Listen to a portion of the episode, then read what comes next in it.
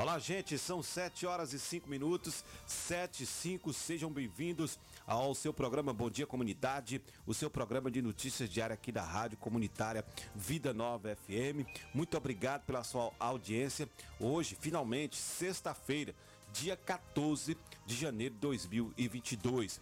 Né? Muito obrigado aí. Olha, você pode entrar em contato com a gente, nosso telefone 32616140, participar ao vivo aqui no programa Bom Dia Comunidade. Também temos aqui o nosso WhatsApp 77988516140. Você pode mandar sua mensagem de texto, mande sua mensagem de texto falando aí como está a situação de sua rua, de seu bairro, né?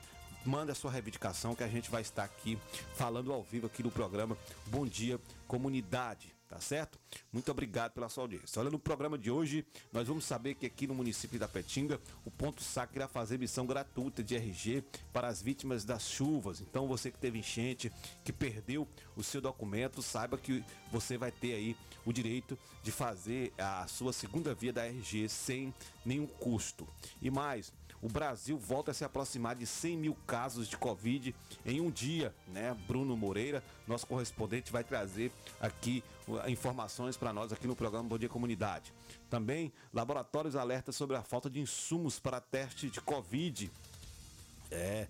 E também, olha só para vocês terem uma ideia, o estado da Bahia entre alerta, porque registra aí 7.256 casos de Covid em 24 horas.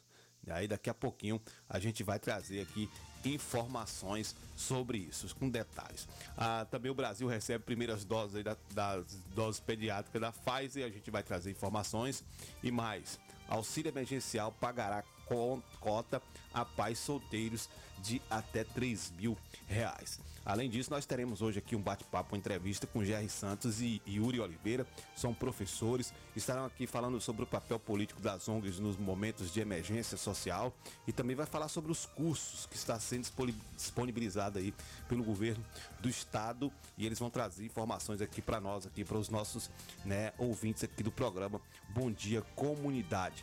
O seu programa Bom Dia Comunidade começa agora aqui na Rádio Comunitária Vida Nova FM. Está começando mais um Bom Dia Comunidade. Bom dia, comunidade.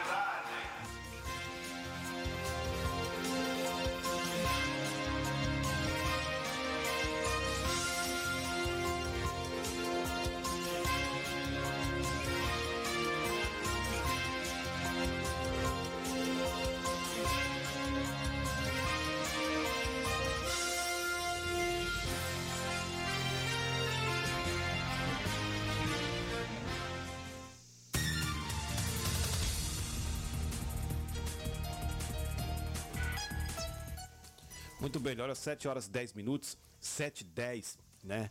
7 10. Olha, o governo do estado, né, vai disponibilizar aí. É, a gente vai trazer daqui a pouquinho falando sobre essa questão das carteiras de identidade aqui no município de Tapetinga. O SAC vai estar disponibilizando aí carteira de identidade a custo zero para as pessoas que tiveram problemas aí com as enchentes e perderam os seus documentos. A gente vai falar sobre isso daqui a pouquinho aqui no programa Bom Dia Comunidade, para que você fique por dentro do que está acontecendo.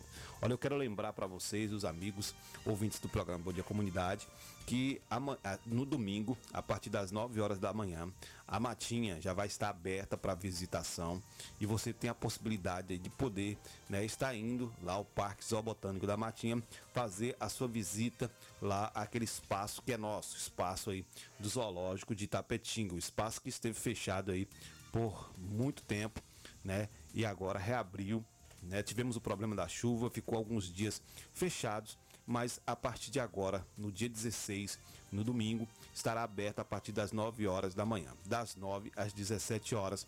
Então você quer levar o seu filho, né, seu, sua criança, quer ir àquele espaço, lá tem um espaço muito bacana, tem um parque para as crianças poderem se divertir, tem também lá o restaurante, tem outras pessoas que estão lá fazendo as suas vendas nos quiosques. Então você vai, se diverte com seus filhos, com, seus, com suas crianças.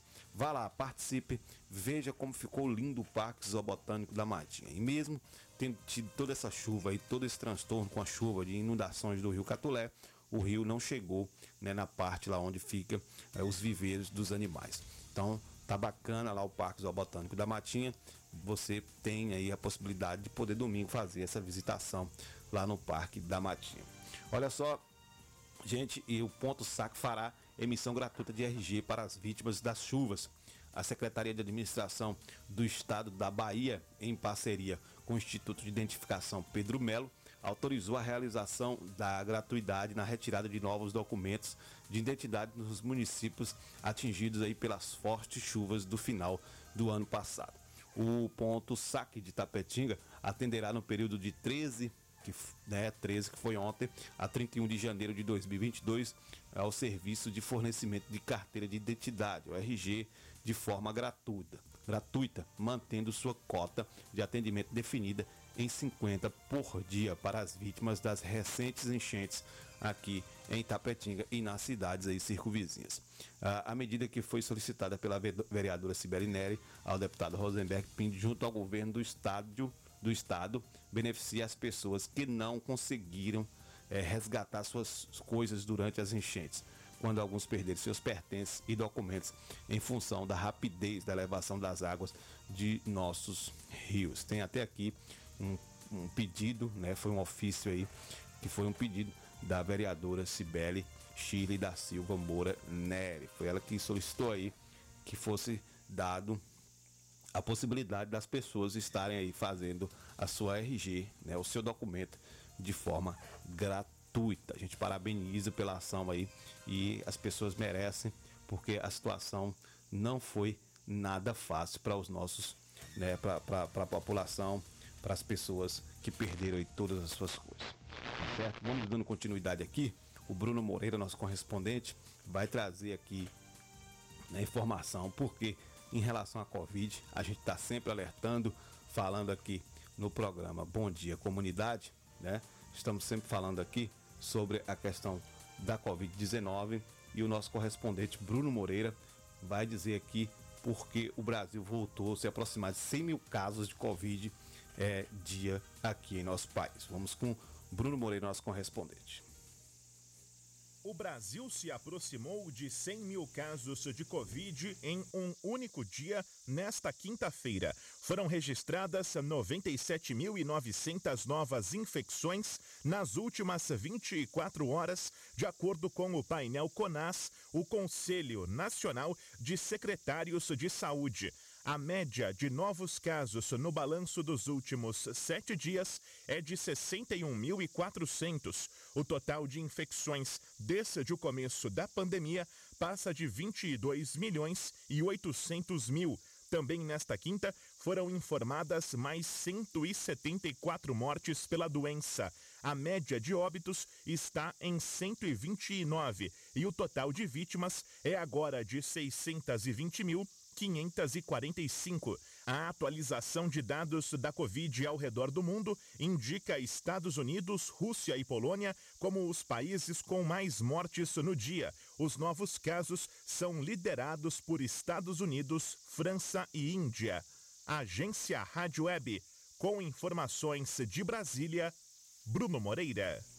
Tá certo. Muito obrigado, Bruno Moreira, trazendo aí mais informações em relação à Covid-19 aqui em nosso país. O mundo está em alerta por conta desse vírus Covid. Agora, o interessante disso tudo é que a gente está tendo um número muito alto de casos de Covid, né? As pessoas voltaram a se infectar, mas não estamos tendo, não estamos tendo mortes por Covid como foi antes. Não que a gente vai aqui abrir a guarda e deixar as coisas acontecer. Mas o certo é que com a vacinação, né, a gente sempre está dizendo isso aqui, a vacinação ela faz com que o vírus não se potencialize, não fique forte para destruir o sistema imunológico do cidadão, para levá-lo a uma UTI, para levá-lo ao hospital, né, e consequentemente ao óbito. Então, diminuiu os números de casos de morte, né, tá aumentando os casos de pessoas infectadas, mas diminuiu aí os números de casos de morte por conta da COVID-19 né? Isso por conta da vacinação. Por isso que a gente é a favor de que as pessoas se protejam aí, tomando a vacina contra a Covid-19. Vamos à previsão do tempo aqui no programa Bom Dia Comunidade.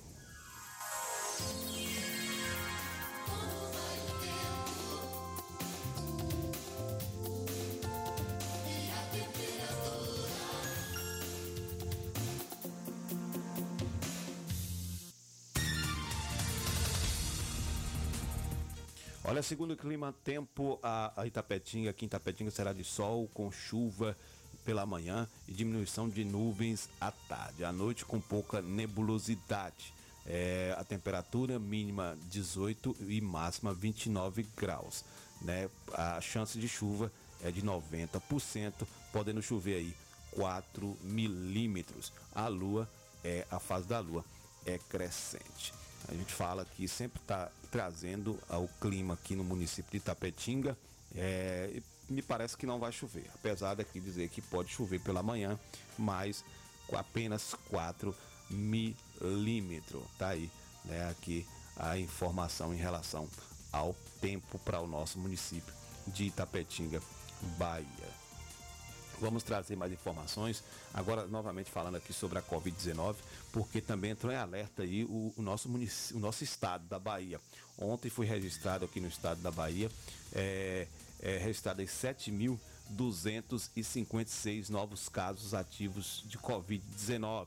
São 1.999 casos nas últimas 24 horas. Na Bahia, nas últimas 24 horas, foram registrados 1.999 casos de Covid-19 e 903 recuperados. O boletim epidemiológico desta quinta-feira também contabiliza aí 14 óbitos.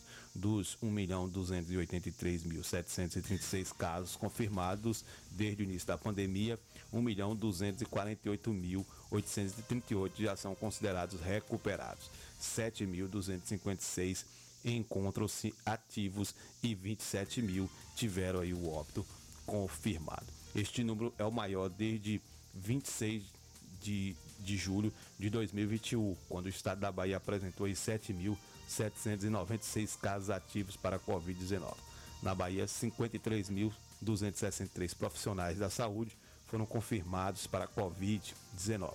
Para acessar o boletim completo, você deve entrar aí na, na página né, da Secretaria de Saúde do Estado da Bahia para você ter mais informações em relação à Covid, em relação a esse quadro de Covid aqui em nosso estado. Olha, os laboratórios também estão alertando sobre a falta de insumos para testes de Covid-19. Ontem eu estive ali na, na, no gripário aqui de Tapetinga, né? e, e, e fui para ver uma situação, coisa de trabalho, e realmente bem organizado, o atendimento bem feito às pessoas que estavam ali naquele local. Eu não sei se estavam fazendo teste, mas o certo é que está faltando insumo em nosso país para poder o pessoal estar tá fazendo o teste de Covid-19. Eu não sei se no caso aqui de Tapetinga isso se aplica à nossa cidade, mas no país inteiro está faltando. Inclusive eles estão né, fazendo aí é, a escolha de quem vai usar, de quem vai fazer o teste ou não, principalmente daquelas pessoas que estão no estado mais grave em relação aos sintomas, que está sentindo sintomas. Ontem eu estive lá no gripário e vi que o atendimento lá é rápido e eficiente. As pessoas não ficam muito tempo esperando para ser atendido. Tá de parabéns aí é, pelo atendimento aqui no município de Tapetinga, principalmente lá no Gripado, tá certo? São 7 horas e 19 minutos, 7 e 19. A gente tem mais informações aqui, porque né, o Brasil recebeu aí as primeiras doses, né? As primeiras doses do das doses da vacina pediátrica aí, da contra a Covid, da Pfizer, e a gente tem informações aqui com Sandra Fontela, nossa correspondente, que vai falar conosco aqui no programa Bom Dia Comunidade. As primeiras doses pediátricas de vacinas contra a Covid-19 para imunizar crianças de 5 a 11 anos chegaram ao Brasil nesta quinta-feira. O lote com 1 milhão e 200 mil doses da Pfizer vai ser distribuído aos estados nos próximos dias. Essa é a primeira parte da remessa de 4 milhões e 300 mil doses pediátricas previstas para este mês. O imunizante desembarcou em Viracopos, Campinas e foi encaminhado ao Centro de distribuição do Ministério da Saúde em Guarulhos, onde passa por processos de controle de qualidade e temperatura. O ministro da Saúde, Marcelo Queiroga, esteve no local e lembrou que até o final de março o país deve receber 20 milhões de doses da vacina infantil. Ele disse que a vacina poderá ser aplicada nos filhos dos pais que assim desejarem, com base nos critérios estabelecidos pela Anvisa. Apesar de recente, essas vacinas têm sido aplicadas nos principais sistemas de saúde no mundo. Mais de 8 milhões de doses foram aplicadas nos Estados Unidos e as crianças de 5 a 11 anos não têm sido notificados eventos adversos maiores. Portanto, até que nós sabemos no momento, existe segurança atestada não só pela Anvisa, mas por outras agências regulatórias para aplicação dessas vacinas a imunização desse público não é obrigatória. A orientação é começar a vacinação pelos grupos prioritários com crianças com comorbidades e deficiências permanentes. O intervalo entre as doses para crianças será de oito semanas. O imunizante da Pfizer tem dosagem e composição diferentes da vacina utilizada para quem tem mais de 12 anos. A tampa do frasco da vacina pediátrica tem a cor laranja. Isso vai facilitar a identificação pelas equipes de saúde e também pelos responsáveis na hora da aplicação. Com informações de Brasília, Sandra Fontela. Tá certo. Muito obrigado, Sandra Frotella, trazendo aqui pra gente informações em relação à vacina pediátrica, né, da Pfizer, que já chegou ao nosso Brasil e também vai chegar à nossa Bahia. Brevemente a gente vai estar anunciando aqui como será feita essa vacinação aqui no município de Tapetinga, Bahia. Já viu aí, a gente já percebeu, né, até na fala da própria eh, Sandra Fontela, que não será obrigatório que as crianças tomem essa vacina. Mas o pai que é consciente, o pai que realmente tem a consciência aí de que essa doença é perigosa e que pode né, levar a, a, criança ou a, a própria adulto ao óbito, vai levar o seu filho para tomar a vacina contra a Covid-19. Desde criancinha, desde quando nasceu, né, todos todo mundo aí foi vacinado.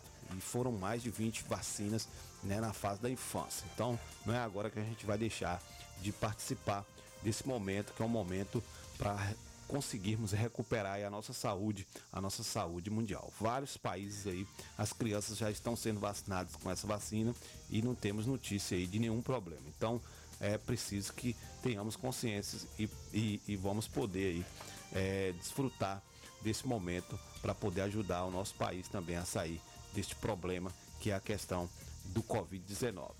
E a gente vai falando sobre Covid-19, vai vindo outras notícias também. A gente tem a notícias dos casos também da influenza H3N2, que são confirmados aqui pertinho da gente. Foi confirmada aqui no município de Itambé, né? A Secretaria Municipal lá da cidade de Itambé confirmou os primeiros quatro casos de influenza H3N2. Trata-se de três moradores da cidade e um morador do distrito de São José do Colônia, que estão isolados e monitorados. O diagnóstico foram realizado na última quinta-feira. Né? Valdeci Porto, que é secretário municipal de saúde lá da cidade também, conta que os profissionais estão monitorando a família para acompanhar a situação. Ele comenta que para conter o quadro de contaminação em larga escala, a população deverá manter os mesmos cuidados que já vem mantendo desde o início da pandemia de coronavírus.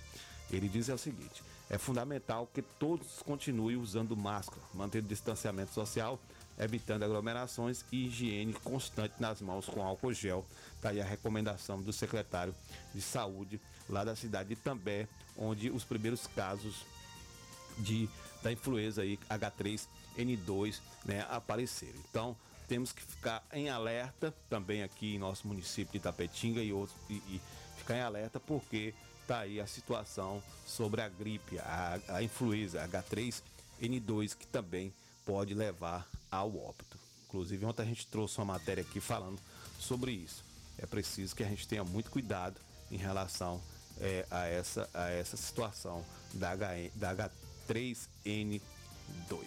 Olha, a gente falando sobre né, é, essa questão do Covid, né, temos mais informações aqui, porque é, a Omicron corresponde aí a, a 98,7% dos casos de Covid já no Brasil. Então, essa tal de Omicron aí, que é a variante, já está dominando aí o nosso país. A variante Omicron já corresponde a quase todos os testes positivos para a detecção, detecção da Covid no Brasil, segundo o levantamento feito pelo laboratório do país. O estudo foi coordenado pelo Instituto Todos pela Saúde, em parceria com o laboratório CDL. É, a investigação contou com análise de mais de 8 mil testes RT-PCR feitos nas redes de laboratórios de 2 a 8 de janeiro. Constatou-se assim que 3.212 foram positivos né, para o vírus causador da Covid-19. Dentre esses, 3.171, que é 98,7%, era de infecção causada pelo, pela nova variante. O estudo aponta que, em relação ao levantamento anterior, que analisou dados de 26 de dezembro a 1 de janeiro, o número de estados com indicação de Omicron passou de 9 para 18 e de municípios de 80 para 191. Tá aí. Além de analisar a incidência da nova variante, a pesquisa mostrou também o aumento de casos de Covid-19 entre a última semana de 2021 e a primeira de 2022. A positividade nos exames pulou de 13,7% para 39,5%. Tá aí mais informações sobre essa nova variante, né? Essa Omicron que já domina em 98% dos casos de Covid-19, né, aqui em nosso país. Olha só, temos e recebemos informações aqui da assessoria de comunicação do estado da Bahia também, falando sobre o decreto do governo do estado, né, que prevê aí penalidades, aplicação de penalidades a estabelecimentos que desrespeitarem o limite de público em evento, né? Então tá aí, daqui a pouquinho a gente traz mais informações com detalhes sobre esta publicação desse decreto do governo do estado sobre esse é, essa aplicação de penalidades, na verdade aí, né, do governo do estado, é, aqueles que desobedecerem o decreto de, da, da, da, quantidade de pessoas em eventos em eventos públicos. Daqui a pouquinho a gente traz aqui mais informações sobre, sobre essa situação, né? Porque a gente tem uma, uma fala aqui de Sandra Frontela que ela vai falar sobre o auxílio emergencial, que vai pagar cota a pais solteiros de até 3 mil reais. Então, a gente vai ouvir a nossa correspondente Sondra Fontela, que vai trazer mais informações aqui no programa Bom Dia Comunidade. O governo vai pagar uma cota complementar do auxílio emergencial para pais solteiros ou chefes de família que criam os filhos sozinhos, sem cônjuge, companheira ou companheiro. O pagamento vai ser equivalente a até cinco parcelas de 600 reais, referente às cotas do auxílio pagas em 2020. Para ter direito ao complemento, o chefe de família deve ter sido beneficiário do auxílio emergencial pago entre abril e agosto de 2020. Quem recebeu as cinco parcelas naquela época vai ter direito a receber 3 mil reais de complemento. O objetivo da complementação do auxílio emergencial é equiparar o valor ao que as mães monoparentais receberam no período. O Ministério da Cidadania disse que o pagamento está previsto para o começo deste ano e o calendário vai ser divulgado em breve. O governo estima beneficiar mais de 1 milhão e 200 mil famílias de homens monoparentais. O valor para a cota complementar vem de crédito extraordinário de 4 bilhões de reais, conforme medida provisória publicada na véspera do Natal. Agência Rádio Web com informações de Brasília, Sandra Fontela.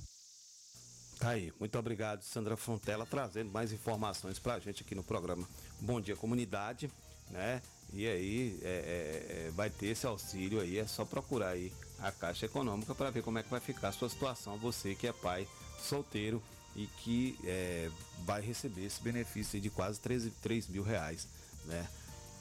É só procurar a Caixa aí para ver. Ou se não entrar no site da Caixa, dá uma olhadinha para ver como é que vai ser essa distribuição. Olha, o decreto prevê a aplicação de penalidades a estabelecimentos que desrespeitaram o limite de público em eventos aqui no estado da Bahia. Está publicado no Diário Oficial do Estado, edição desta de hoje, de sexta-feira, o decreto determinando que o Corpo de Bombeiro Militar da Bahia observe a aplicação de penalidades a estabelecimentos que descumprirem o limite máximo de público nos eventos realizados no estado. As punições são advertência escrita, multa, embargo temporário ou definitivo de obras e estruturas, interdição total ou parcial de obras, eventos, estabelecimentos, máquina ou equipamento e cassação do autor de vistoria do Corpo de Bombeiro. Na última segunda-feira, após reunião com a, Secretaria de, a secretária de Saúde, Tereza Paim, o governador Rui Costa decidiu reduzir de 5 mil para 3 mil o número máximo de pessoas em eventos em todo o território baiano, incluindo o estádio de futebol. O decreto foi publicado na terça-feira, dia 11, e vale até o dia 25 de janeiro. Além do número máximo de 3 mil pessoas, os eventos devem obedecer à regra de lotação máxima de 50% da capacidade de cada local. Esta, então, estão mantidas no decreto as obrigatoriedades da comprovação de vacinação contra a Covid-19 e do uso de máscara pelo público e demais participantes dos eventos. Essa exigência se estende a bares e restaurantes, que devem exigir dos clientes o comprovante de vacinação. A decisão pelo reforço de medidas de maior restrição ocorre para tentar conter o aumento dos registros de H3N2 de, e de casos de infecção pelo Covid-19. O número de casos ativos de Covid-19 na Bahia chegou ontem a 7.256 casos, de acordo com o boletim mais recente divulgado pela Secretaria do Estado da Bahia, CESAB. Está aí né, o governador do estado dizendo que vai ter punição para quem não cumprir o decreto né, estadual aí em relação a o número de pessoas em eventos. A gente vai para o intervalo, daqui a pouquinho a gente volta com mais informações aqui no programa Bom Dia Comunidade. Também tem entrevista com Jerry Santos e Yuri Oliveira, professores, vai estar batendo papo com a gente aqui no programa Bom Dia Comunidade. Quero só lembrar aqui, e pedir desculpa até, que era para falar no começo do programa, é que o nosso amigo Valdeque ainda não está 100% bem e por esse motivo ele acabou não podendo estar aqui hoje com a gente para estar tá, né, é, falando no, no, Conversa com o Poeta aqui dentro do programa Bom Dia Comunidade. Mandar um abraço especial para meu amigo Gilmar Vaz, tá aí na escuta do programa Bom Dia Comunidade. Ele tá aí com o seu rádio ligado na 104 1,9, passeando pela cidade, Gilmar Vaz, grande, né? O grande Gilmar Vaz. Um abração para ele aí. Meu amigo Nemias também, tá sumido aí, Nemias. Um abração para você aí. Deve estar em casa de ouvido ligado no programa Bom Dia Comunidade, porque é sempre assim, ele já acorda já ouvindo o programa Bom Dia Comunidade. Infelizmente hoje é, não vamos ter o Conversa com o Poeta aqui, mas vamos ter os entrevistados para a gente bater um papo. Luizinho Pescador também, um abração para ele sempre acompanhando o programa Bom Dia Comunidade, falou comigo ontem. Cadê meu alô, rapaz? Cadê meu alô? Tô mandando um alô para você agora, Luizinho. Luizinho Pescador, um abraço para você no bairro da Nova Itapetinga. Um abraço para você. A gente vai para o intervalo, daqui a pouquinho a gente volta aqui com o programa Bom Dia Comunidade, aqui na Rádio Comunitária Vida Nova FM. De segunda a sexta-feira, a partir das 7 horas da manhã Bom dia, comunidade. Apresentação: Clébio Lemos. Bom dia, comunidade. O Sindicato Municipal dos Servidores Públicos de Tapetinga e região está sempre ao lado do trabalhador. Em todos esses anos de sua fundação, sempre teve como objetivo principal a conquista de benefícios em favor dos servidores públicos a gestão 2017-2021 sempre esteve ao lado do trabalhador. Com muita luta, conseguiu o auxílio alimentação para os servidores. Sua mais nova conquista foi a reforma da sede do sindicato e subsede em Bandeira do Colônia. Servidor, você faz parte desta família. Sinditativa, Rua Itambé 417 no Camacan, Itapetinga. Telefone 773261 3552. Churrascaria, a toca do Nemias. Um ambiente familiar com um delicioso churrasco e aquela cerveja bem gelada. Nos finais de semana e feriado, música ao vivo. Venha para Chaplin Churrascaria, a toca do Nemias. Rua Afonso Félix 35, Quintas do Sul, Itapetinga, Bahia. Fone WhatsApp 77981321438. Vem pra Chaplin. Salão das Motos, o espaço de beleza da sua moto em Itapetinga. Vendas de peças, capacetes e tudo em acessórios para a sua moto Trabalhamos com pinturas, polimento, revisões, substituições de peças, borracharia e mecânica em geral. Salão das Motos, Rua Sandoval Pereira, 34, Vila Isabel, ao lado do Colégio Clodoaldo Costa. Fone Zaps 77 99915 1348 e 9191 9479. Direção Alain e Cauã. Salão das Motos. Paixão na peleja pra que todo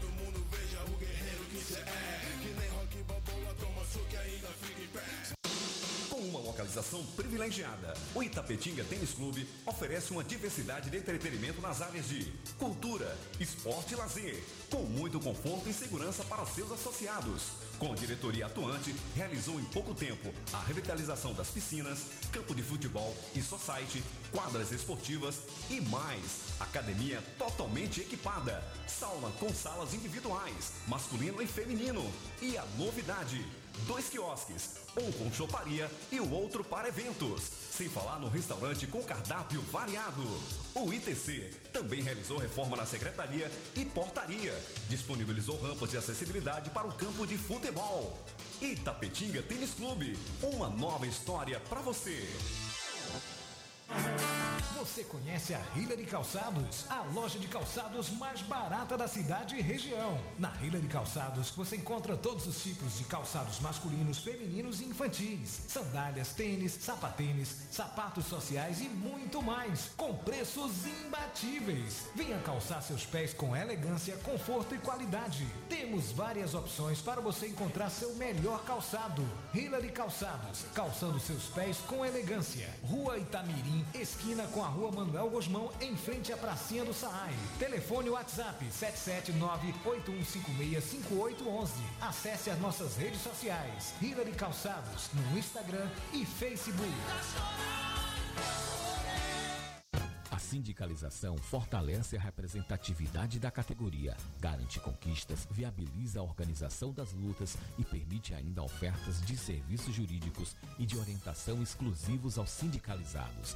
Estar filiado ou filiada à PLB Sindicato é a forma mais eficiente de fortalecer a luta pelos direitos da categoria, a mobilização por melhores condições de trabalho e pela manutenção dos direitos já conquistados. A PLB Sindicato de Itapetinga, Rua Marechal Deodoro da Fonseca, 156 Centro, telefone 7732612547. Só a luta nos garante. 104.9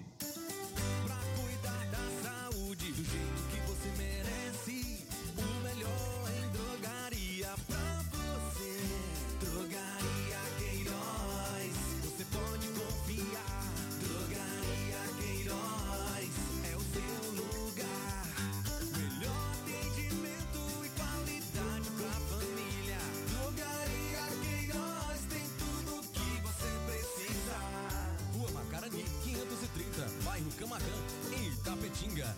Drogaria Queiroz, seu novo conceito de farmácia. Você que está procurando segurança eletrônica e não sabe como? Defender System. Tudo em segurança eletrônica, vendas de equipamentos para manutenção, instalações de câmeras de segurança, cercas elétricas, portões eletrônicos e monitoramento de alarmes sem mensalidades. Trabalhamos com produtos Intelbras. A Defender System fica localizado em frente ao complexo policial Urbis. Contato 77 3261 6063 e o WhatsApp 77 98100 1609. Se tem Defender System, a insegurança não entra.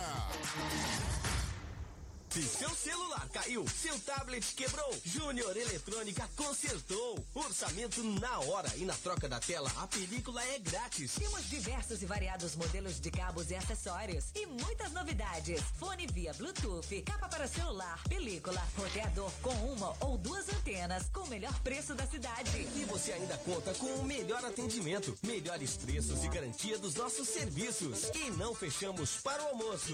Júnior Eletrônica e Acessórios fica localizada na rua Monteiro Lobato, 151 Centro, em frente à Praça da Bíblia, Itapetinga, Bahia. Fone 77 3261 3243.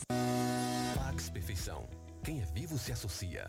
São mais de 25 anos de dedicação e comprometimento em Itapetinga e toda a região. Seja associado Pax Perfeição. Você terá mais assistência, consulta médica grátis, sepultamento e outros benefícios. Ligue agora mesmo que a nossa equipe estará pronta para lhe atender. 3261 9090. Pax Perfeição. Quem é vivo se associa. Se existisse remédio para a saudade, por certa farmácia Camacão teria. Valorize a sua saúde e o seu médico. Não troque a sua receita, pois a sua saúde é nosso principal objetivo. Farmácia Camacan. Matriz, Rua Boa Nova Centro, 3261-2160. Filiais, Rua Pedro Lima, Nova Itapetinga, 3261-2854. Rua João Pessoa Centro, 3261-2397. Avenida Flamengo 225, 3261-5596. E Praça Augusto de Carvalho 205, 3261-8859. Farmácia Camacan. Você está na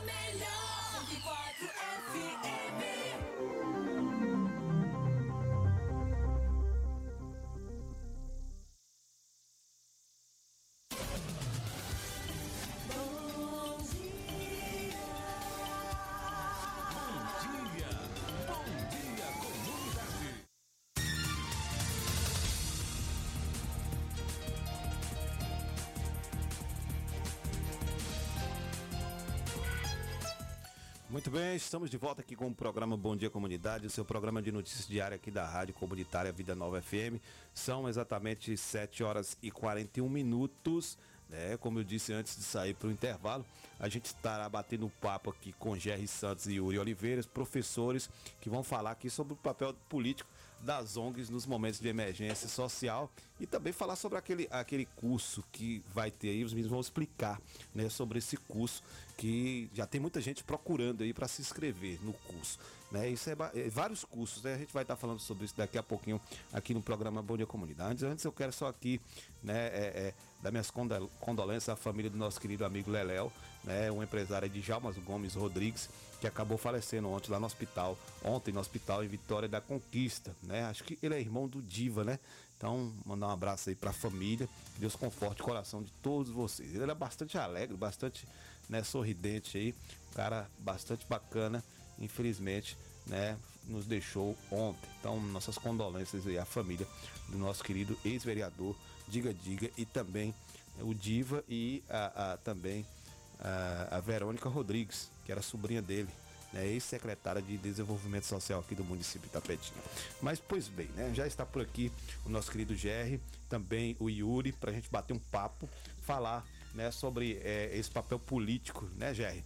Sempre, né, quando você vem aqui, é com muita alegria que a gente recebe você aqui, Yuri, pela primeira vez aqui no programa Bom Dia Comunidade. Seja bem-vindo. Nosso querido intérprete de Libras também, além de professor, né? O cara aí é, é- é polivalente. Então, a gente vai bater um papo bacana. Bom dia, Jerry.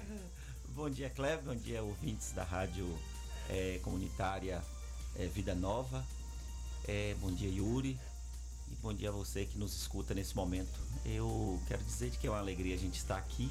Inicialmente também eu quero, assim como você, Kleber, prestar aqui os meus sentimentos à família do Leléo, né? Pessoa né, da nossa comunidade, conhecida, essa família tão querida aqui, que tem um histórico aqui na nossa cidade de, de participação na vida social, então a gente, política também, né? A gente quer prestar a nossa solidariedade aqui, os nossos sentimentos, como também ao Manuel, né? A família de seu Manuel, o Sim. conhecido Manuel Chiranha, também uma pessoa muito importante. Nossa, nossa cidade tem sofrido eh, essas perdas, né? E a gente sente com isso, porque nós somos uma cidade.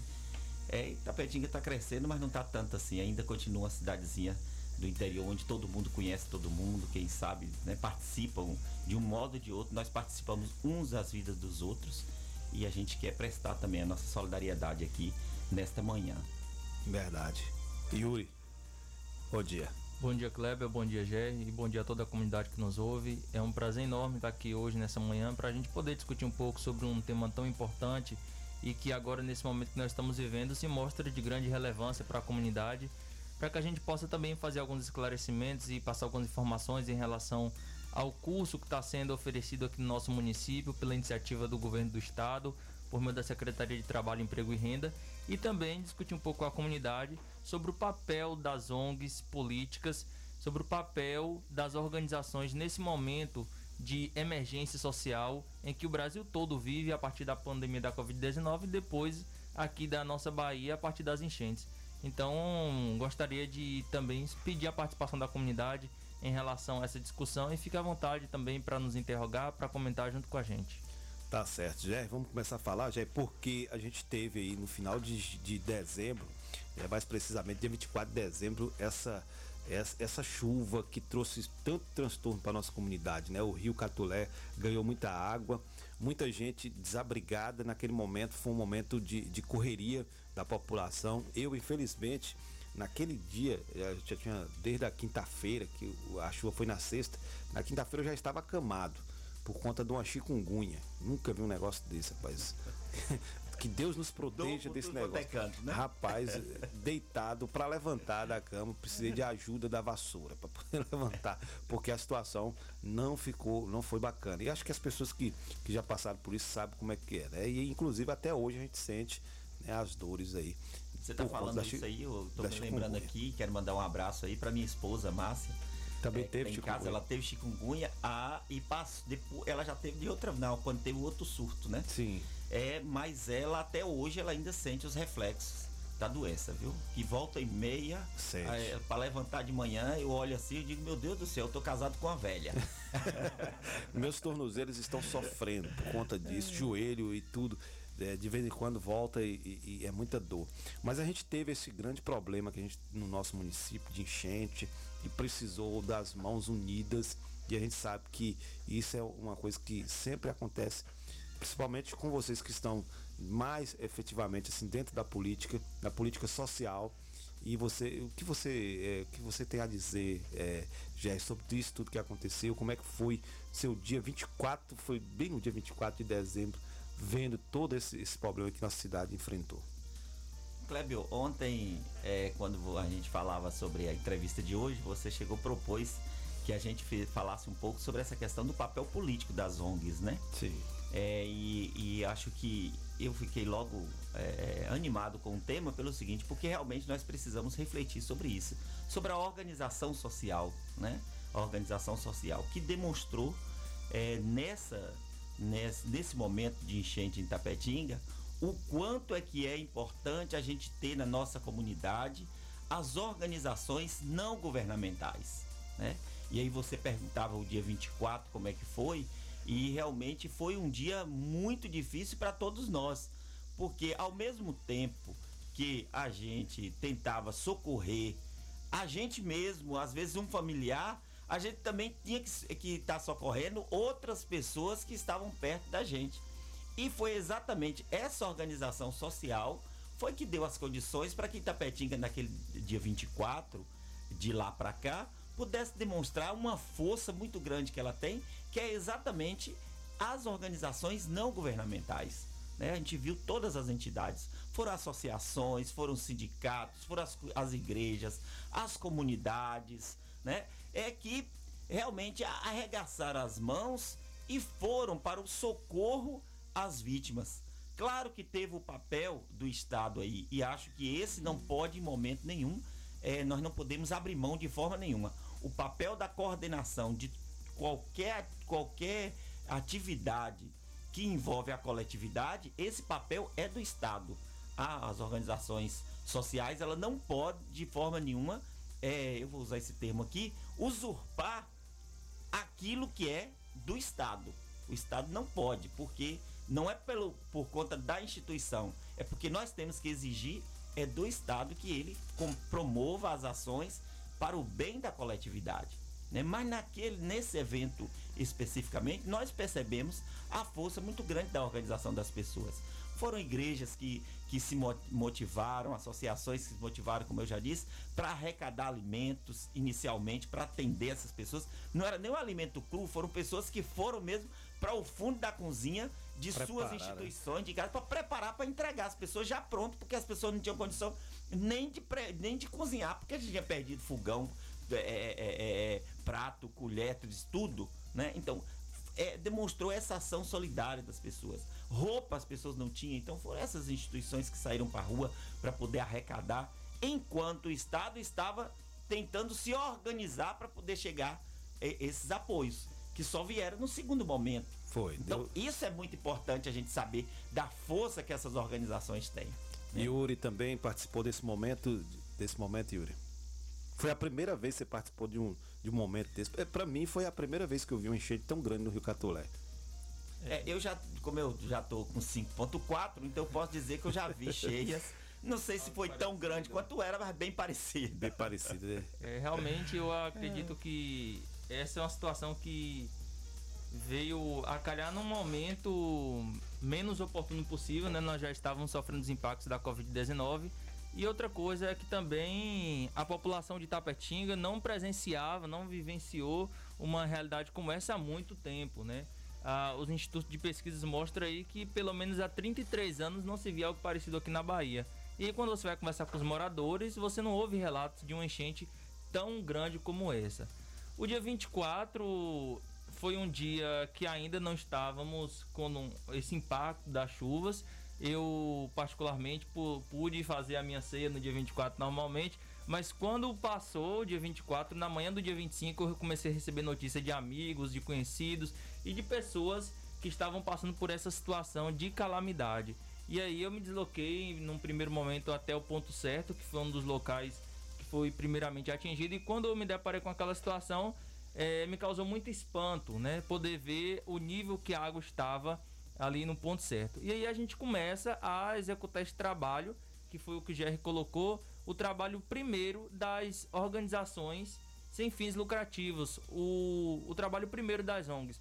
Porque de fato o poder público ele tem uma importância, ele tem uma relevância muito grande nesse processo. Inclusive hoje nós vamos falar ainda sobre uma ação do poder público por meio do governo do estado, mas é importante ressaltar que o poder público ele é ainda e ele sempre será burocrático e ele também não tem a capacidade de resolver todos os problemas e chegar a toda a população como deveria por meio de suas políticas públicas. Então é importante que as pessoas possam eh, se engajar nas ONGs, possam se engajar nesses movimentos que não são movimentos do poder público e que também não têm atividades com fins lucrativos para que possa atender essas demandas que não são supridas pelo Estado.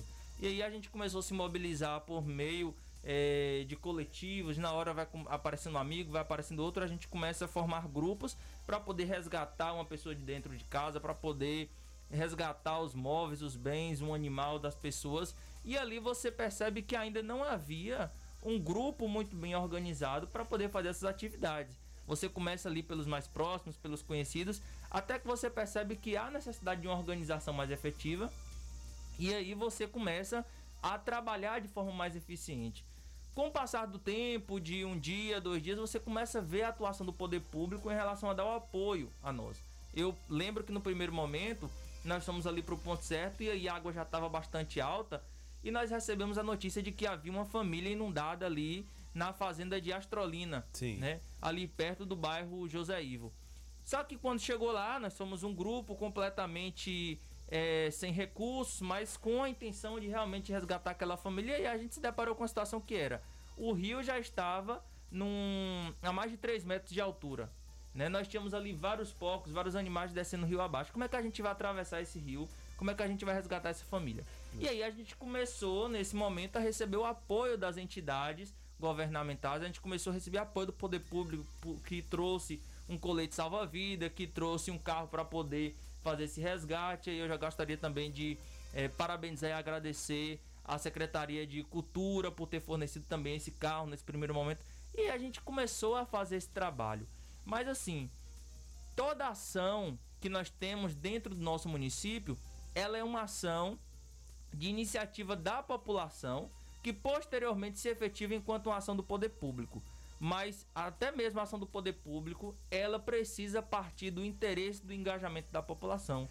É inevitável a gente pensar em qualquer ação, sobretudo no momento de calamidade, sem a reivindicação da população. Inclusive, quando a gente fala do político que está ali reivindicando, esse político, ele é nada mais do que um de nós que se engajou dentro desse poder público para que pudesse executar, planejar e também solicitar que as ações pudessem ocorrer. Então, dia 25 foi um dia muito é, triste para toda a comunidade de Tapetinga, mas ficamos todos muito felizes por poder perceber na nossa população um engajamento tão grande e um empenho, um espírito de solidariedade para com o próximo, né?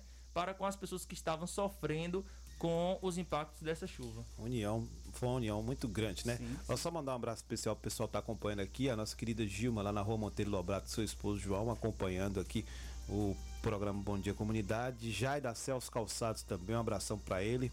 Dai, trabalha aqui na IPAM, um abração também acompanhando o programa Bom Dia Comunidade. A Solange lá no bar José Ivo, tá aí também acompanhando sempre o programa Bom Dia Comunidade. No- lá na Beira Rio tem meu pai, o Betinho e sua esposa Eurides também, que está aí nos acompanhando. Lá no serviço público, Moisés, um abração, viu Moisés? Um abraço para você. Barbosa Chaveiro também acompanhando, tá aqui, também acompanhando o programa Bom Dia Comunidade. Marcelinho e Roberto do SAAI acompanhando a gente aqui através das ondas sonoras da Rádio 104,9. GR, pode ficar à vontade. O, o, o Clébio, é, Yuri chama a atenção aqui de uma- algo muito importante que é, é essa questão da, da comunidade se organizar, né? das pessoas se organizarem é, para efetivar é, ações que beneficiem a coletividade. Isso é muito importante a gente, a gente perceber isso, porque é, nós vivemos de uma sociedade onde se prega que o individualismo. Sim. As, as ações feitas individualmente. E nós precisamos combater essa ideia do individualismo. Né? A individualidade é uma coisa, agora ações individualistas é outra coisa que nós estamos falando. As pessoas, nós precisamos acreditar no potencial que nós temos quando nós nos juntamos. Né? E as ONGs têm essa capacidade né? de reunir forças e fazer coisas que você sozinho não consegue. né? E a- as enchentes, essas ações que foram promovidas, foi a demonstração clara disso, né? Acho que É, um- um- a questão dos coletivos. O primeiro que é grupo que se, que se reuniu para recolher alimentos, acho que foi aqui no, no, no CSU, não foi isso? Foi o, o Netinho, o pessoal, acho que para arrecadação foi eles. Na verdade, foi um coletivo de estudantes e jovens É, que iniciou com essa ritmei, iniciativa. aquele pessoal, Isso. né, Isso. que começou. Aí pediram espaço na- no, CSU. no CSU e eles começaram, depois eles foram.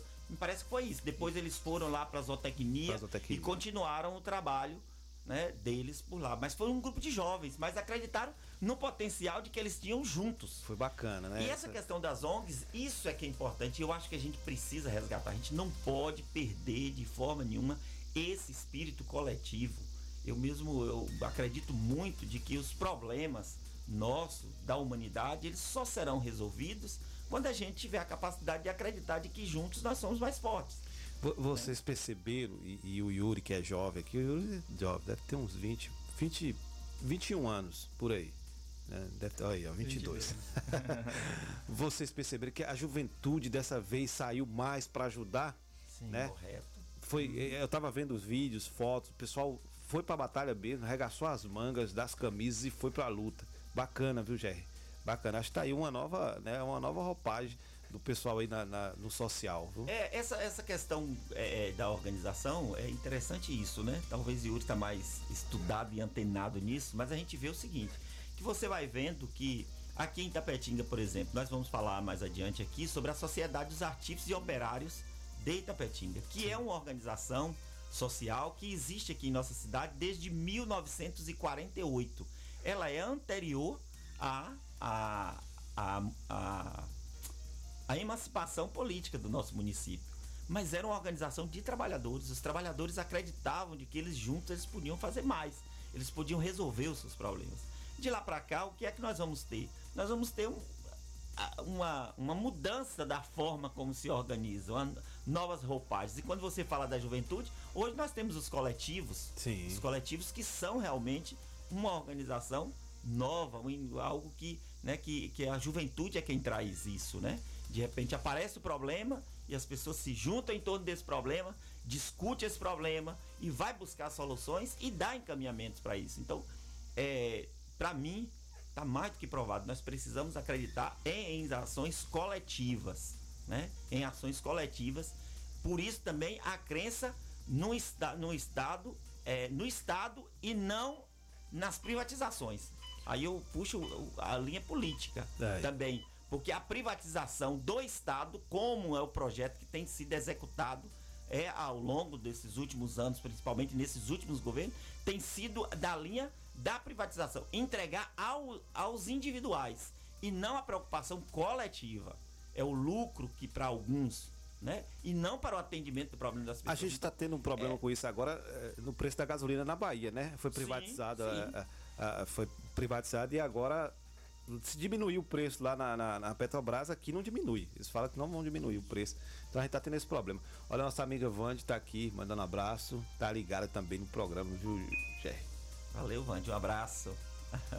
Pode ficar à vontade, Pois é, também. Pois é Fala. isso, né? Então eu, eu mesmo eu, eu, eu vejo isso, que é preciso a sociedade estar organizada, porque nós precisamos combater a ideia do individualismo e acreditar mais em ações coletivas. E o Estado, ele deve estar né, voltado para o atendimento de, de todos, né? E não ser meramente um instrumento de lucro para alguns, que é o que nós estamos vendo. Você lembra aí bem essa questão da, da gasolina, do gás que está caro, né? Dos alimentos que estão ficando cada vez mais caros. Ontem eu estava vendo uma reportagem e a gente estava vendo o, o, o, o governo que está aí, o governo federal, o governo Bolsonaro, o que foi que ele fez? Acabou com todos os estoques reguladores de alimentos do nosso, do nosso país. Além de ter feito isso, ainda está vendendo os armazéns do Estado. Ou seja, o Estado ele não vai ter poder de regular o preço do alimento internamente. Vai ficar entregue a quem? Ao agronegócio ao interesse do lucro de alguns. Então, essas coisas a gente precisa estar pensando. E isso reflete muito o que? Também um modo de sociedade que nós pensamos. Nós queremos uma sociedade coletiva. E essa é a proposta que eu, eu penso que as ONGs traz, né? Refletir sempre a partir do coletivo, do conjunto, do comunitário. E um outro exemplo que a gente pode trazer também é a, a situação da pandemia da Covid-19 e a articulação do governo ou não para com as vacinas. Né? Então, Sim. se a gente for imaginar que há por parte de alguns grupos individuais é, um desinteresse pelas vacinações, infelizmente nós estamos vivenciando esse desinteresse até por parte do poder público, né, na figura do presidente. Mas é, se você for perguntar para Dona Maria, para seu João, se eles teriam condições de buscar a vacina, de buscar informações sobre a vacina e poder comprar essa vacina de forma individual, como se tem pregado, nós perceberemos que não. Então é necessária a figura do poder público. E aí nós precisamos sair desse, desses vícios de extremo que é entre colocar uma expectativa muito grande no poder público, como se o poder público tivesse a obrigação e a capacidade de suprir todas as nossas necessidades enquanto sociedade, que não é verdade. Poder público, na figura do Estado, tem sim essa função de regular, planejar, fiscalizar, executar ações e políticas públicas para o bem da comunidade, para o bem social, para que as ações do nosso cotidiano que são necessárias a nós possam acontecer. Todavia, é preciso lembrar as pessoas que o poder público nada mais é do que uma estrutura formada por pessoas com aparelho né, do Estado, com os recursos que são formados a partir dos nossos impostos, dessas arrecadações, mas que o Estado ele, é- ele é sempre limitado. Então o Estado ele não vai ter a capacidade de atender. Outro dia nós estávamos conversando lá no bairro Vila Rosa sobre a situação daquela, daqueles bairros que ficam muito na margem do rio. E aí a gente mencionou o, a fala do governador Rui Costa em uma dessas cidades que ele esteve visitando. E ele disse: Olha, nós vamos remover todo esse bairro, todo esse loteamento para outra área, né? Para que numa próxima enchente não venha inundar. E aí nós estávamos discutindo, e eu acho importante já fazer chamamento para fazer essa discussão em Tapetinga, sobre como vai ficar a situação dos bairros que estão próximos aos rios, se nós iremos apenas reformar essas casas, ou se nós cederemos outros espaços, outro, outro terreno para a construção dessas casas. Porque as pessoas elas precisam viver seguras. Mas qual é a possibilidade, qual é o limite do Estado perante essa demanda social? Então nós não podemos confiar no Estado todas as nossas necessidades, porque o Estado ele é limitado, isso é fato. Mas nós também não podemos desacreditar no Estado, do Estado. Nós não podemos sair por aí é, reproduzindo o discurso de que o Estado ele não é capaz de auxiliar, não é capaz de planejar e executar demandas para a sociedade. Porque nós estamos vendo isso, a articulação do Estado em relação à vacina, a relação do Estado agora em relação às enchentes, e aí a gente vê a atuação do governador Rui Costa com os projetos, com as ações para minimizar os impactos das enchentes e desses problemas que a nossa sociedade tem vivido. Então é preciso que as pessoas elas possam pensar sobre qual é a capacidade real do Estado diante disso. Na falta de capacidade do Estado, onde o Estado se ausenta, é onde se aloja a ação social por meio das ONGs. Então a ação das ONGs ela é sempre aquele intermédio, é aquele intertício de onde o Estado não consegue alcançar. O Estado ele não consegue conhecer Dona Maria que está lá no bairro Vila Rosa, que perdeu seu fogão e por isso não pôde cozinhar hoje. Mas aí as ONGs conseguem chegar até Dona Maria, a ONG consegue fazer uma marmita levar até ela. Então é sempre nesse espaço. E em relação a essa atuação jovem, eu acredito que é uma onda que todo o nosso país tem vivido de renovação de quadros. Né? Itapetinga tem começado a se antenar para isso. Infelizmente, nós ainda estamos a passos curtos para uma renovação dos quadros da juventude, mas o importante é que a gente comece realmente a rejuvenescer o pensamento político. Né? Quem sabe a atuação política do jovem ela vá se efetivando mais, mas nesse momento o que é mais importante é rejuvenescer o pensamento político.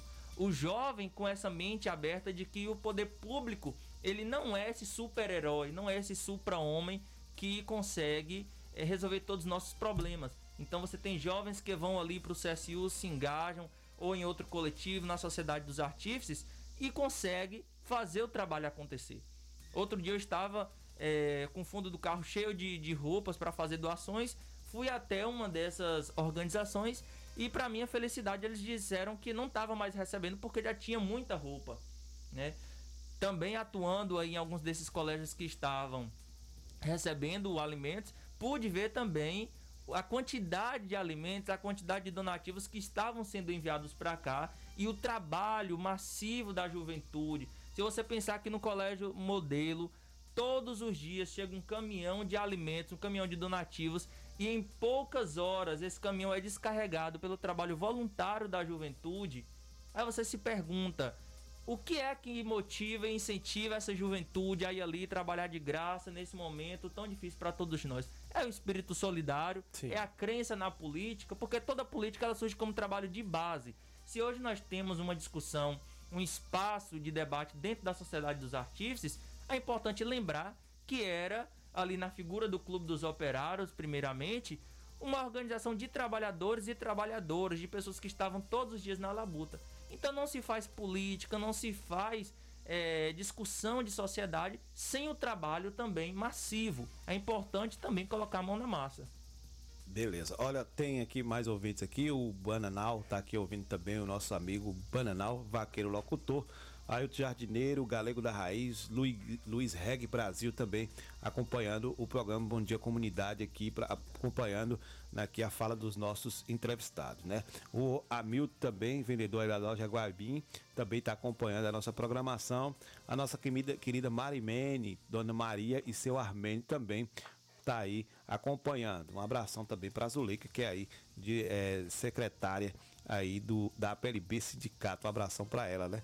tá lá também acompanhando. Dona Valmeci, lá no Alto da Vila, um abraço para ela. E Luizinho Pescador aí no bairro da Nova Itapetica, que também acompanha aqui o programa Bom Dia Comunidade. Olha só, é, você tocou em relação, Yuri, a esses, essas cestas básicas que tem chegado e outros materiais que tem chegado lá no colégio Modelo, né? E surgiu um vídeo aí, não sei se vocês já viram um vídeo de alguém que foi lá no colégio modelo e estava falando que o pessoal estava segurando as cestas básicas, não queria entregar para o povo. Mas essas cestas básicas estão lá, pelo que me consta, é somente para as pessoas que sofreram com as enchentes, né? A princípio. E é para a região toda, não é isso? Exato. Só para retirar dúvidas dos nossos ouvintes.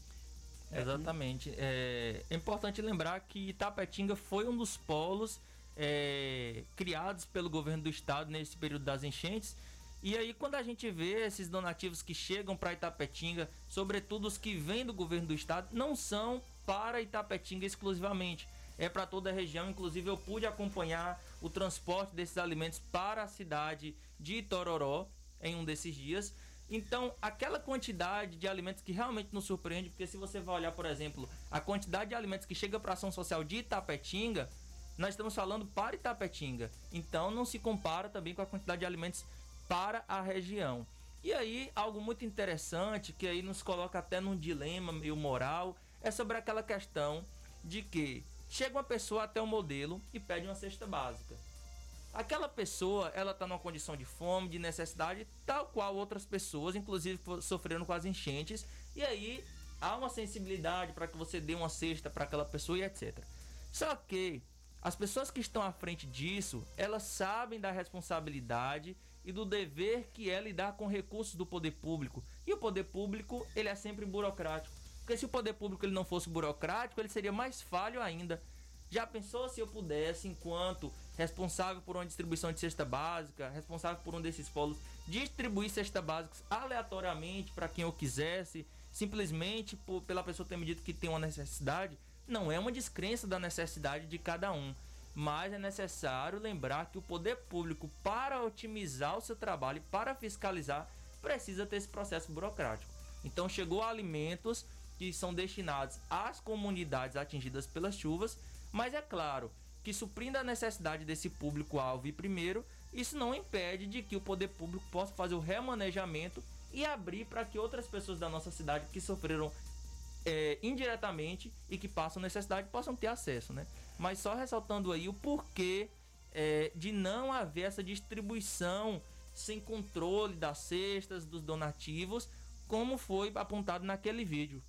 Verdade. É porque é. É, isso aí que o William fala é uma, uma, verdade, né? Quando a gente precisa pensar, o Estado ele é burocrático, ele tem a sua organização e ele, ele tem limites legais. Sim. Né? Limites legais. Às vezes esses limites legais, ele é confrontado com a questão moral. Né? Diante de uma pessoa que está com fome e um, um, uma, uma sala cheia de, de, de, de cesta básica para dar só aqueles que foram atingidos, o que, que fazer? Né? Realmente fica assim. É, aí é o confronto agora do Estado. Claro que a sensibilidade, nós temos certeza disso. Humana vai sempre prevalecer, né? E a questão legal perde seu valor e atende-se essa pessoa. Mas não pode ser com todo mundo. Isso aí precisa ser organizado. Se tem alguém passando fome de outro que não foram atingidos, é necessário agora a gente questionar e abrir uma outra frente de atendimento a essas pessoas. Eu acho que isso aí é um pouquinho que eu, eu fico pensando que é e, e a fazer, gente né? a gente já tinha muita gente aqui antes da chuva, muita gente passando necessidade. Sim, a fome hoje é uma realidade nossa, nossa cidade. É, a gente tem andado, Kleber, por essa periferia agora com esse trabalho que nós estamos fazendo desde de, de, de do dia 24 para cá e a gente tem visto isso. Nós temos encontrado muita gente que não está passando dificuldade, não é só pela enchente, pois já é. vinha passando é. necessidades. Mandar até um abraço pro pessoal do Corrente do Bem, que é um grupo que foi formado no WhatsApp, tem mais de um ano já, e é um grupo que estava fazendo, estava, está fazendo doações né, desde há, há, mais de um ano já fazendo doações, inclusive todas as quinta-feiras de sopa lá no, no Rio da Gama, naquela parte baixa do Rio da Gama e também em outros bairros aqui do município. O pessoal trabalha bastante. Todas as quinta-feiras fazendo essa entrega de sopa. Já tem mais de um ano já, inclusive também de cesta básica, ajudando famílias. Né? E é muito importante que esses grupos ainda estejam unidos, ainda mais nesse momento difícil, né, Jé? Com certeza, com certeza. A organização social nesse momento é, é fundamental, né? É, é, o, o, Estado ele tem o, o dever né, de cuidar das pessoas, é do Estado, afinal de contas, Sim. né? Mas aonde ele não chega, nós precisamos chegar, porque a vida deve estar sempre é, em primeiro lugar, né? E aproveitando para levar as demandas também para o poder público, né? Exatamente, Isso. porque não adianta é, uma mobilização como essa e quando passar as enchentes, né? Literalmente quando as águas da nossa sociedade baixarem, a gente fechar os olhos para tudo isso que está acontecendo, porque a pobreza, a miséria, elas não surgiram nesses momentos de emergência. Era um problema da nossa sociedade que precisa sim ser resolvido, precisa ser levado a essas instâncias do poder público. Então, quem hoje precisa de alimento vai continuar precisando, porque o Estado ele vai parar de mandar alimento. E essa pessoa, né, o que, que ela vai fazer? E aí é quando nós destacamos, por exemplo, a atuação da Secretaria de Trabalho, Emprego e Renda que tem como fundamento aí como objetivo fornecer a promoção do trabalhador e da trabalhadora por meio da qualificação do trabalho e por meio da oferta de emprego. Então nós temos aí algumas ações do poder público a longo prazo para resolver o problema na raiz. Não basta você dar uma cesta básica, não basta você doar uma roupa, porque são problemas, na verdade, são necessidades que continuarão. Então nós precisamos pensar agora qual a atuação do político. Né? Você precisa se lembrar em quem você votou e cobrar do seu político ações em relação a isso. Uma outra coisa é em relação ao nosso rio Catulé. Não, nós precisamos aprender alguma coisa em relação a essas enchentes. Nós, até outro tempo, nós estávamos numa discussão aqui em Tapetinga em relação a, a um projeto urbano em Tapetinga que envolvia o rio Catulé, que envolviam casas e a possibilidade de construção de novas casas e novos loteamentos, eu acho que todo mundo se lembra disso, nas margens do rio Catulé. E essa discussão ela foi uma discussão cesseada no nosso município, foi uma discussão que foi para debaixo do pano, ninguém sabe no que deu, ninguém sabe o que se resolveu. E agora a gente vai esperar a próxima enchente para voltar a falar disso? Nós estamos vendo agora Dona Maria e seu João lá nos bairros mais periféricos da nossa cidade falando sobre planejamento urbano, porque eles estão sentindo na pele. Mas infelizmente, nós não podemos esperar um próximo, uma próxima calamidade para discutir sobre isso. Precisamos levar para o legislativo e para o executivo a necessidade de se discutir sobre as casas que estão próximas ao rio Catulé, sobre a ausência de mata ciliar do nosso rio, sobre o problema que nós temos em relação às barragens. Então são problemas que não basta agora você corrigir se você não tiver um replanejamento. Toda política pública para ser efetiva, ela precisa ser replanejada, primeiramente avaliada depois de uma execução e replanejada, porque as demandas mudam, as demandas elas aumentam ou elas diminuem. Então não pode haver um status quo em relação às demandas da nossa sociedade. E a gente teve um, um problema sério também no loteamento aqui, né? que o pessoal falou, ah, ali não, é, não, não chega mais água, não chega mais água. Começaram a construir, fizeram barreira lá para não, né, de contenção, tudo, e a gente viu o que aconteceu, né? Já estava quase tudo preparado, as estruturas, né, ruas, né, tinha até quadra de, de, de, de futebol, parque infantil, e acabou tudo, tudo né? debaixo d'água, Tudo né? debaixo d'água, É então... porque, na verdade, Cleber, é, é, esse, esse problema agora que as enchentes trouxe pra gente muito sofrimento. Sofrimento, né? Muito demais. sofrimento mesmo. Principalmente para a classe trabalhadora, né? Aquelas pessoas que estão mais às margens de nossa cidade. Né? Mas ela deve servir de reflexão pra gente. Nós precisamos repensar nossa cidade. Né? Nós precisamos repensar. Os moradores da Vila Rosa, nós precisamos abrir uma discussão, se não é o caso de repensar, de remover aqueles moradores dali, porque nós não podemos deixar as pessoas na insegurança. Tem casas ali que né? fica praticamente é, Dentro é, do- da dentro margem do rio. É, é, é quase o Ribeirinhos É. ali. Então é preciso pensar aquilo ali, é preciso abrir essa discussão. É o caso de remover aqueles moradores e transformar, ou, ou transformar não, devolver ao Rio Catulé as suas, As suas matas matas. ciliares. Matas ciliares ali, né? né? Ali, porque ali é matas ciliares, né? E a gente sabe que, que aquelas construções foram feitas ali pelo interesse imobiliário. Teve gente que ganhou dinheiro e que enriqueceu com esse sofrimento das pessoas hoje. Inclusive nós tivemos informações de que aqueles, aquelas casas ali elas não foram fruto de ocupações, né? Sim. Foram áreas vendidas. Vendidas, né? sim. Porque geralmente o que acontece essas essas áreas próximas do rio, as pessoas alegam não, mas foram áreas ocupadas que o poder público não permitiu, as pessoas foram por É, que o própria. poder público não assinou lá, Não liberando. assinou. Né? Igual o, o próprio, a gente falou do, do, do- do- do- desse loteamento. Quem liberou? Quem liberou? Exato. Qual estudo foi feito em relação àquela área, né? O problema foi tão sério que até a, a própria Caixa Econômica Federal construiu numa área que agora foi afetada pelo rio.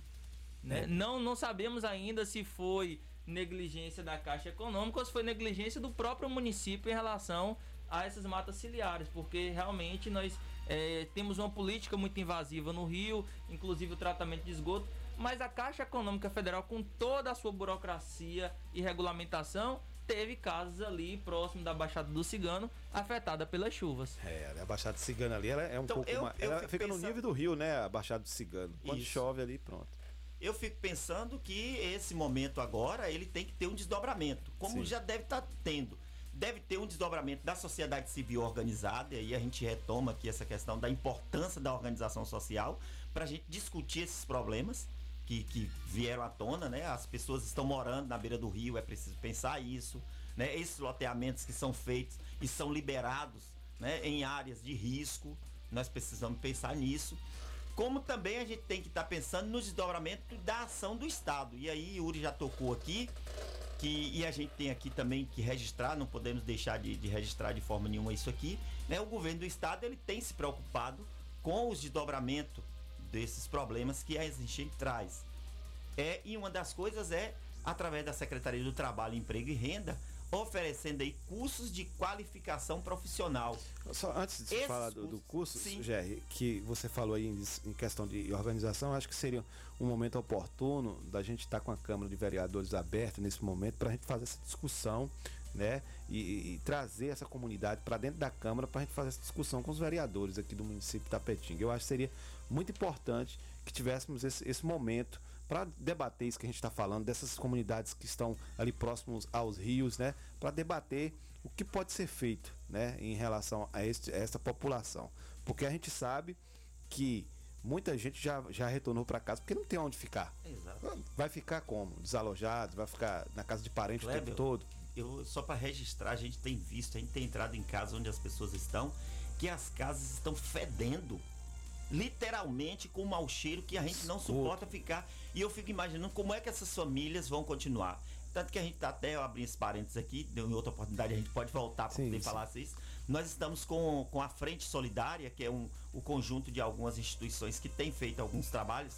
É a Sociedade dos Artífices, a DUSB, a PLB, é o Sindicato dos Comerciários, a Associação João Félix Neta, que mantém essa rádio, e também os agentes de trânsito, a Associação dos Agentes de Trânsito. Nós estamos também numa ação solidária aí fazendo esse trabalho. Nós estamos com uma proposta de é, a gente começar a, a, arrecadar tinta, né, material de construção de reforma e em regime de mutirão tentar ajudar essas famílias a dar mais dignidade de moradia, porque tá horrível as casas, as pessoas com as casas fedendo a mofo, fedendo a, a, a água podre, porque realmente é isso, a gente tem que dizer nessa linguagem para que as pessoas entendam que a nossa comunidade, quem está na periferia, está sofrendo. Não imagine que só aquele negócio, aquela, aquele impacto do, da, da, chuva no dia 24, 25, 26 que a gente viu, não. Causou Esses impactos continuam na vida das pessoas. Verdade. Tá tendo desdobramento. Gés, vamos falar sobre os cursos e enquanto vocês vão falar sobre o curso aqui,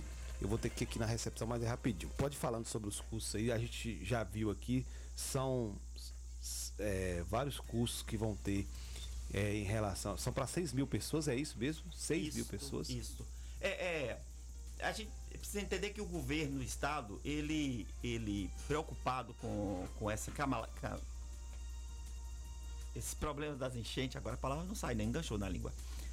Essa calamidade. calamidade, pública. isso mesmo. Ela que vem atingindo toda a Bahia, começou a exigir dos seus secretários ações mais efetivas. E a Secretaria do Trabalho, Emprego e Renda, ela tem um projeto de formação e qualificação profissional, que é o projeto Conectar, né? um programa que tem na Secretaria do Trabalho, Emprego e Renda. Esse programa ele atende constantemente os trabalhadores, oferecendo cursos. Mas nesse momento da pandemia, o que foi que, que a secretaria fez? Criou-se uma, um, um, um, um agrupamento de cursos onde serão oferecidos aqueles, né, aqueles e aquelas que foram atingidos pela, pela enchente e que precisa, né, nesse momento, né, se qualificar para poder ter uma perspectiva de futuro, porque as pessoas não podem ficar mergulhadas no seu problema. Então, esse, esses cursos, eles serão oferecidos, né? É, tem uma, uma bolsa de 240 reais para ajuda de internet, porque a gente sabe que as pessoas estão com dificuldades, é, passando por dificuldades, eles precisam do recurso tecnológico para poder é, acessar esses cursos. Então tem essa bolsa também para ajudar nesse sentido é, e oportunizar as pessoas. Então estão sendo oferecidos 6 mil vagas em toda a Bahia e Itapetinga inicialmente não estava na lista. Viu, Kleber? Porque quando os cursos foram lançados, Itapetinga ainda não tinha sido atingido pela chuva de forma tão é, grave como foi. Então, foi no segundo momento em que aí entra as ações políticas e é importante a gente registrar que às vezes as pessoas dizem assim, eu escutei isso agora nesse negócio, nesse, nesse problemática toda aí da, das enchentes, né? Dizendo assim, ah, político fulano de tal, agora aparece. Eu digo, ele tem que aparecer agora mesmo, o problema tá aí, ele tem que estar. Tá. É o tem, classe política tem que estar. Tem que aparecer agora, mostrar o serviço, né? Mostrar é agora que tem que mostrar a cara. Tem que mostrar Se precisar subir no caminhão para descarregar. Descarregar, tem que, é... ver onde é que as pessoas estão necessitando, ele tem que fazer mesmo, gente. Então as pessoas às vezes é, é, acho que não pensa, não gasta um pouquinho mais do tempo para pensar e perceber que o papel do político é esse mesmo, o papel do Estado é esse mesmo, se fazer presente nesses momentos. Aí entra o papel político. O deputado Daniel Almeida, ele, ele fez gestões junto ao governo do estado, junto à secretaria é, do emprego, do trabalho, emprego e renda, que é o, o, o secretário é Davidson Magalhães. Davidson, que esteve aqui na Câmara para anunciar lá aquele projeto. Isso, veio trazer uma outra ação do governo, Sim. que é a ajuda emergencial, né? Para os crédito emergencial aos comerciantes. comerciantes, né? Então o, da, o deputado Daniel Almeida, ele fez as gestões e nós conseguimos, via é, a Sociedade dos Artífices, conseguir atrair para Itapetinga parte desses cursos para atender o público de Itapetinga. Nós também já temos informações, como são ações do governo, que o Cine também vai oferecer os mesmos, as mesmas inscrições para esses cursos. É uma outra quantidade de inscrições. Então, mais a Sociedade dos Artífices, ela foi contemplada né, no sentido de viabilizar as inscrições e articular esse, esses, esses é, estudantes para esses cursos. Né? E talvez Yuri, ele que está é, à frente, né? À frente aí dessas inscrições, pode falar um pouco mais. Pode falar, Will. É importante destacar que a Secretaria de Trabalho, Emprego e Renda e Esporte do Estado da Bahia já tinha projetos relacionados à qualificação, à promoção do trabalhador e da trabalhadora. E essa promoção ela se dá tanto pela qualificação profissional como também pela oferta de trabalho, pela oferta de meios para que esse trabalhador possa ter renda. Então o que veio a calhar nesse momento é juntar o útil ao agradável. Porque quando a gente fala dessa bolsa de 240 reais, e aí, viu, Jerry, eu destaco também, Clébio, uhum. ontem o que eu recebi de mensagens de pessoas é, pedindo que eu testificasse a veracidade dessa informação desse curso, pensando que fosse algum golpe, algum pensando que fosse algum fake, porque realmente, se a gente pensar, por que é que alguma instituição daria 240 reais para você estudar? Sim. Mas aí é importante explicar o seguinte: essa é uma política do governo do estado, por meio da secretaria, que tem o objetivo de manter e dar continuidade a esse projeto de qualificação do trabalhador e da trabalhadora, que já existia por meio do projeto Conectar, que é um, um projeto de qualificação e trabalho, onde eram ofertados cursos de qualificação. Se você for ver a gama de cursos, são todos cursos voltados para essa qualificação, cuidador de idosos, marketing digital influencer, inglês, etc. E justamente nesse momento agora de calamidade pública, onde as pessoas precisam de qualquer 50, qualquer 100 reais para ajudar né, nos impactos econômicos que têm sofrido, o governo coloca junto aí essa bolsa de 240 reais. Isso aí é o que nós conhecemos como estratégia política e estratégia de Estado para você poder ajudar as pessoas porque você não poderia ter um outro recurso. Nós que estamos envolvidos nessa questão da gestão pública e da política, nós sabemos que eu não posso, mesmo que numa calamidade pública, pegar um recurso aleatório e destinar de forma desordenada. Antes de distribuir qualquer dinheiro, é preciso saber de onde ele vai sair, como ele vai sair, para quem que vai, quem né? que vai sair. É necessário toda essa burocracia. Então, o governo do estado, na sapiência do governador Rui Costa do secretário Davidson Magalhães, pensou em utilizar os recursos dessa, desse projeto Conectar, que já era um projeto de qualificação, dar continuidade, vamos continuar a qualificação, então é a qualificação que sempre existiu, e ainda chegar até essas pessoas com essa bolsa de 240 reais. Muito bacana. Ô, ô Yuri, é porque a gente está chegando também ao final do programa. É, como é que faz para a pessoa se inscrever no, no, neste, neste curso? As inscrições do curso elas estarão abertas até o dia 17. Nós temos aí um limite de 300 vagas nesse momento que estão sendo realizadas pela Sociedade dos Artífices, mas nós teremos também posteriormente, né, GR, por meio do Cine Bahia. Essas pessoas elas podem entrar em contato comigo pelo telefone 77981177438, pelo e-mail iuriuri.2@hotmail.com ou pelo Instagram, que é onde tem uma publicação mais explicativa sobre isso, arroba Yuri Oliver. Isso porque nós não temos uma rede social da Sociedade dos Artífices.